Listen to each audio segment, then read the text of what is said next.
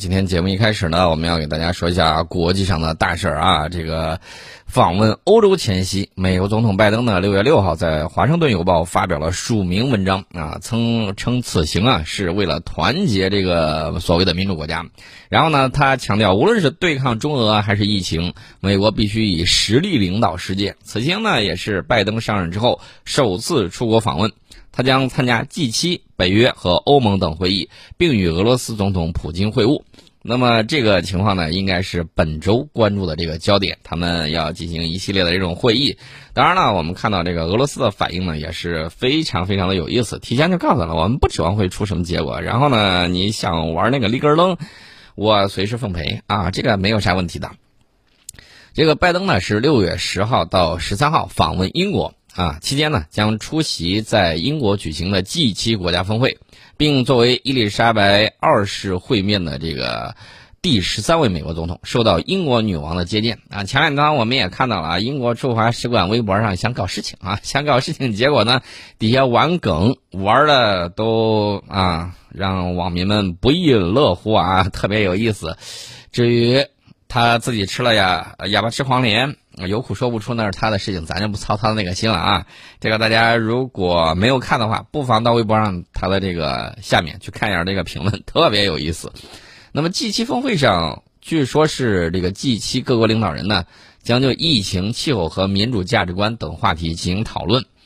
呃，其实他说的这个民主价值观呢，其实就一个意思，就是意识形态呗啊。咱们哥七个，呃，好好聊一聊啊。至于说这个俄罗斯之前被踢出了这个 G 七加一，其实我早都说了啊，在中文发音上这个也不好，早点出去也没啥，在那待着他又老欺负你，啊，天天拿你当外人，何必呢？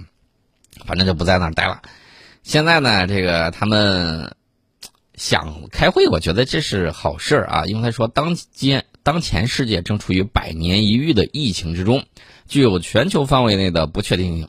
这次访问是为了兑现美国对其盟友的承诺。我想问一下，去年疫情最吃紧的时候，谁抢了欧盟的口罩？谁抢了欧盟的防疫物资？啊，这现在你说你要对他们进行承诺啊？拜登说的这个话很有意思啊，说无论是面临疫情挑战。还是对抗中俄两国有害行为（括弧要加引号的），这个他你看见没有？他就是先把屎盆子给你扣上来，不管你做啥，先屎盆子扣你头上。这就像有时候像那个吵架啊，然后打不过人家，就画个圈圈诅咒别人。呃，我只能说黔驴技穷，他要是能打得过你，他一定把手就伸过来了啊！你跟他怎么说呢？我看我有一天我朋友圈里头转了一篇文章，然后有个朋友就说。哎呀，对对付这样的人其实很简单，就是你先一巴掌拍他脸上，然后我说来，咱俩好好聊一聊，我给你讲个故事啊。这时候他才愿意听你的话。这个拜登说了，美国必须以实力、地位啊领导世界。那如果别人不跟你走怎么办？你也要强行领导吗？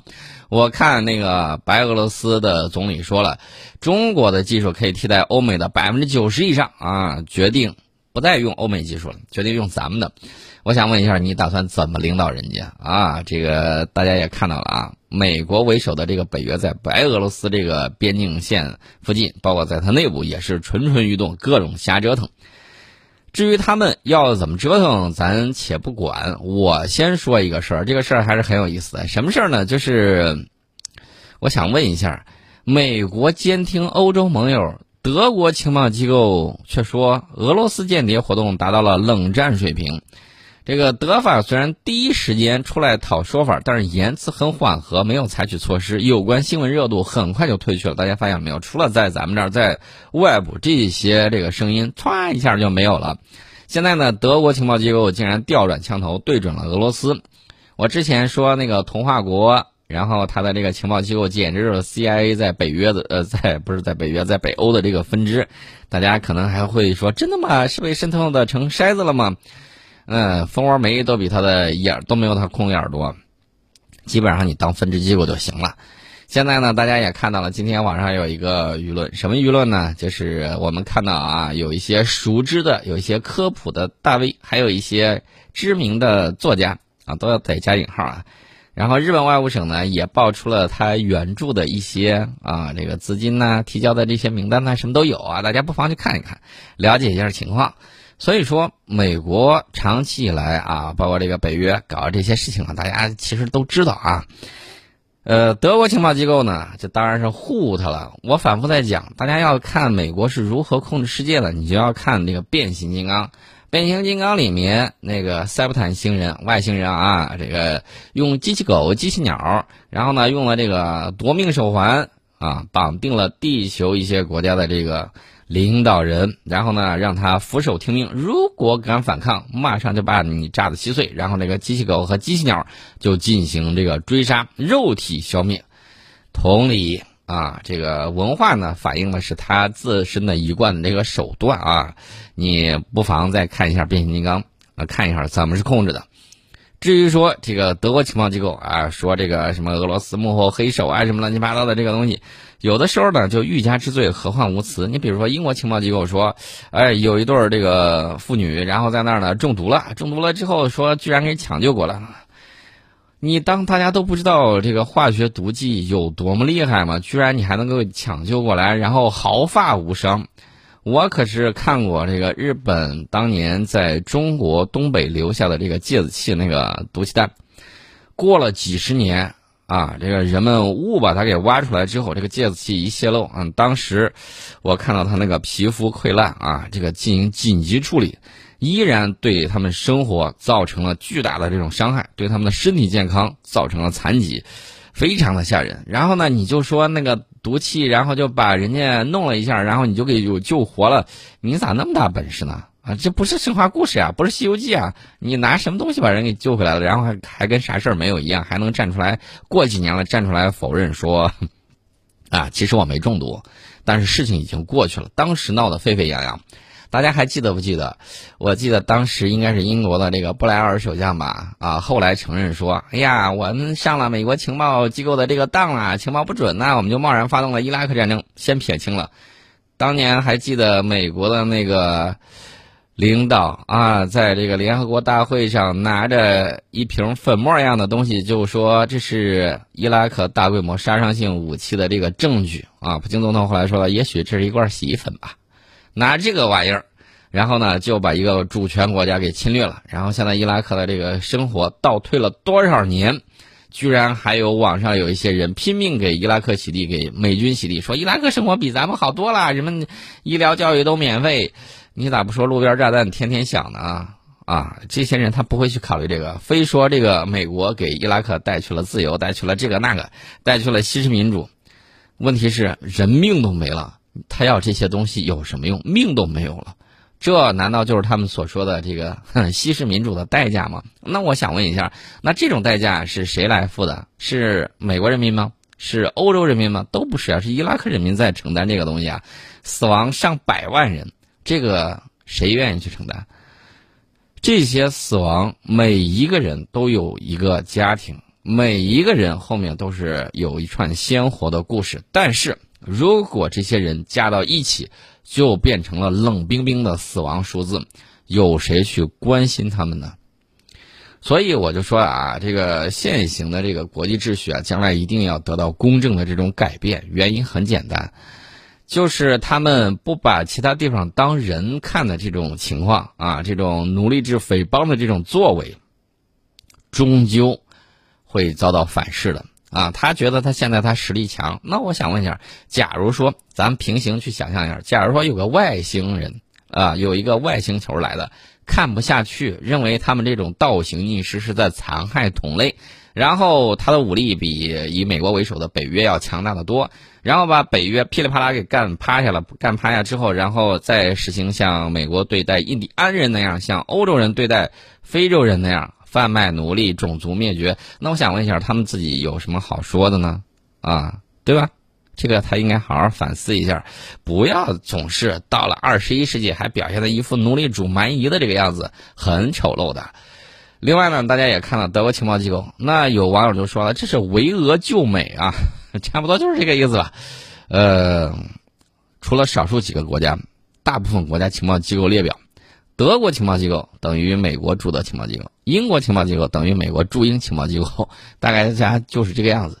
其实呢，俄罗斯本来就不是你们的盟友，人家搞点间谍行为有啥大惊小怪的？倒是美国人、德国的盟友，我们就和和吧，啊，就这么着吧。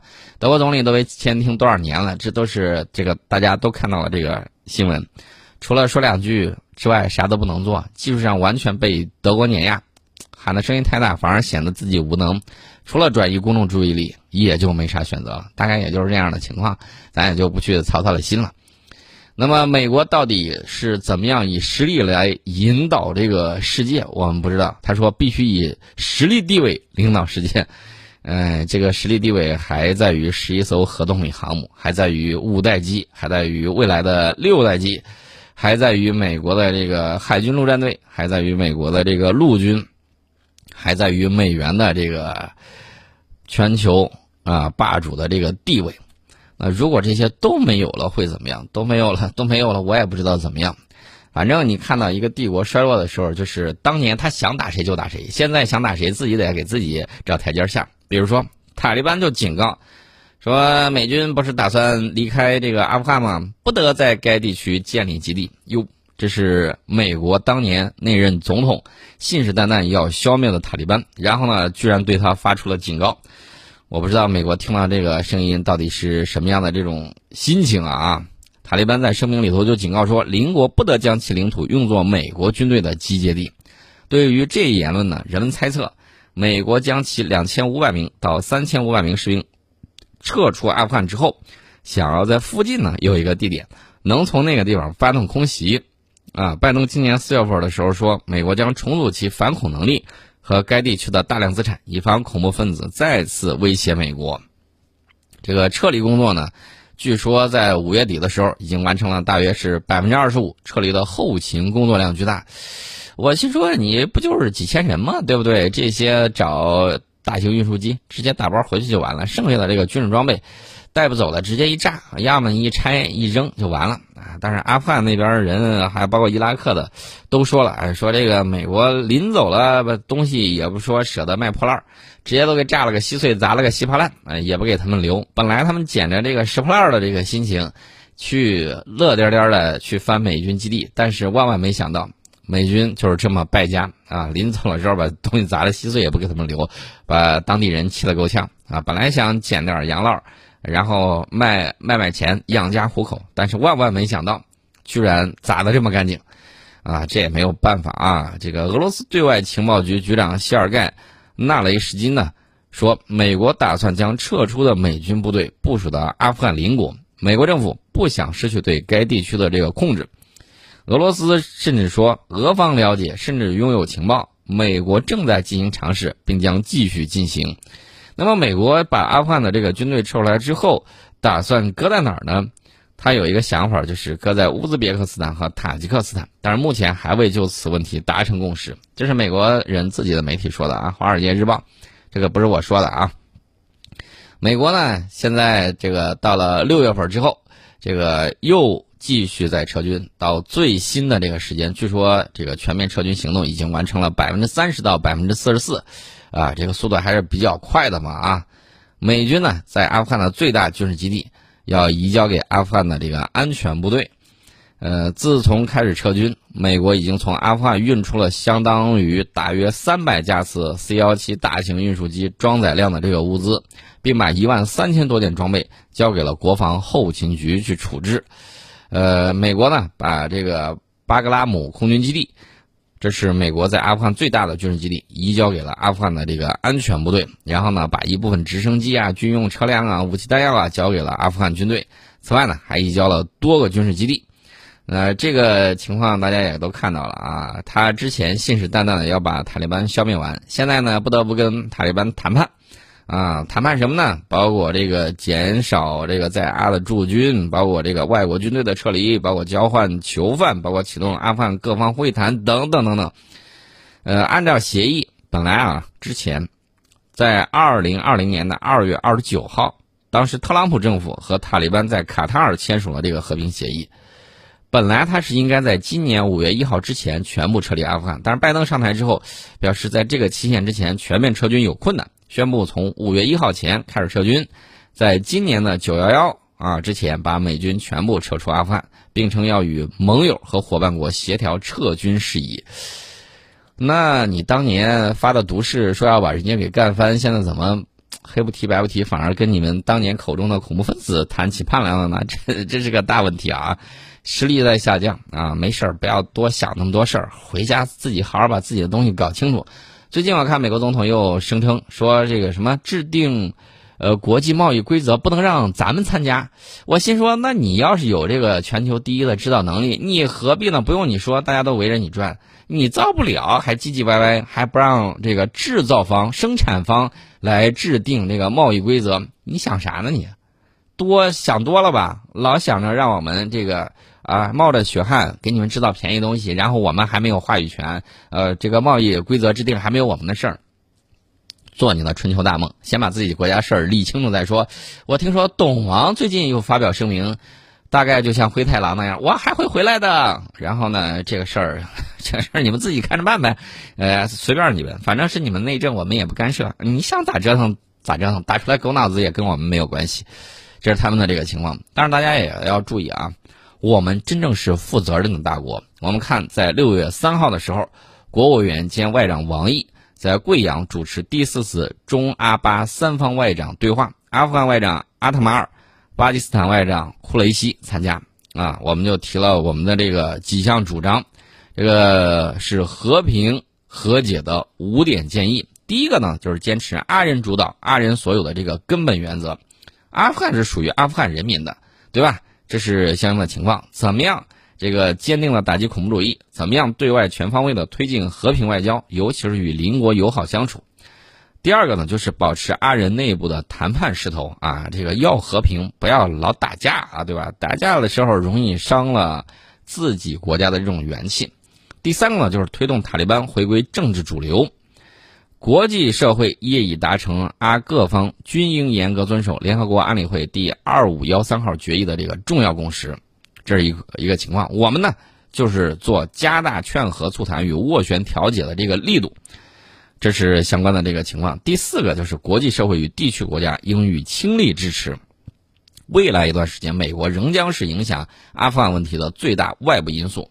中阿巴三方呢，要合力促进美国有序撤军，履行应尽的义务，防止阿富汗安全局势恶化，避免恐怖势力借机回潮。这是相关的这个情况。第五个呢，就是要加强中阿巴三方的精诚协作。这个大家也看到了，阿富汗连续战乱了多少年了？从一九七九年到现在啊，就没有消停过。当然了，帝国坟场也把两个超级大国拖入了这个泥潭之中。这个大家也都看到了，不正义的这个战争啊，始终是容易怎么着呢？呃，失道者寡助，对吧？这是相关的情况，这是要提醒我们：国虽强，我们不追求这个霸权主义。这是相关的这个情况，我们先进一下广告。广告之后，我们跟大家再聊个事儿。这个事儿呢，你一听你就知道，美国尤其是美军，尤其是美国海军里面存在的这个问题还比较大啊。什么问题呢？这个跟睡觉有关。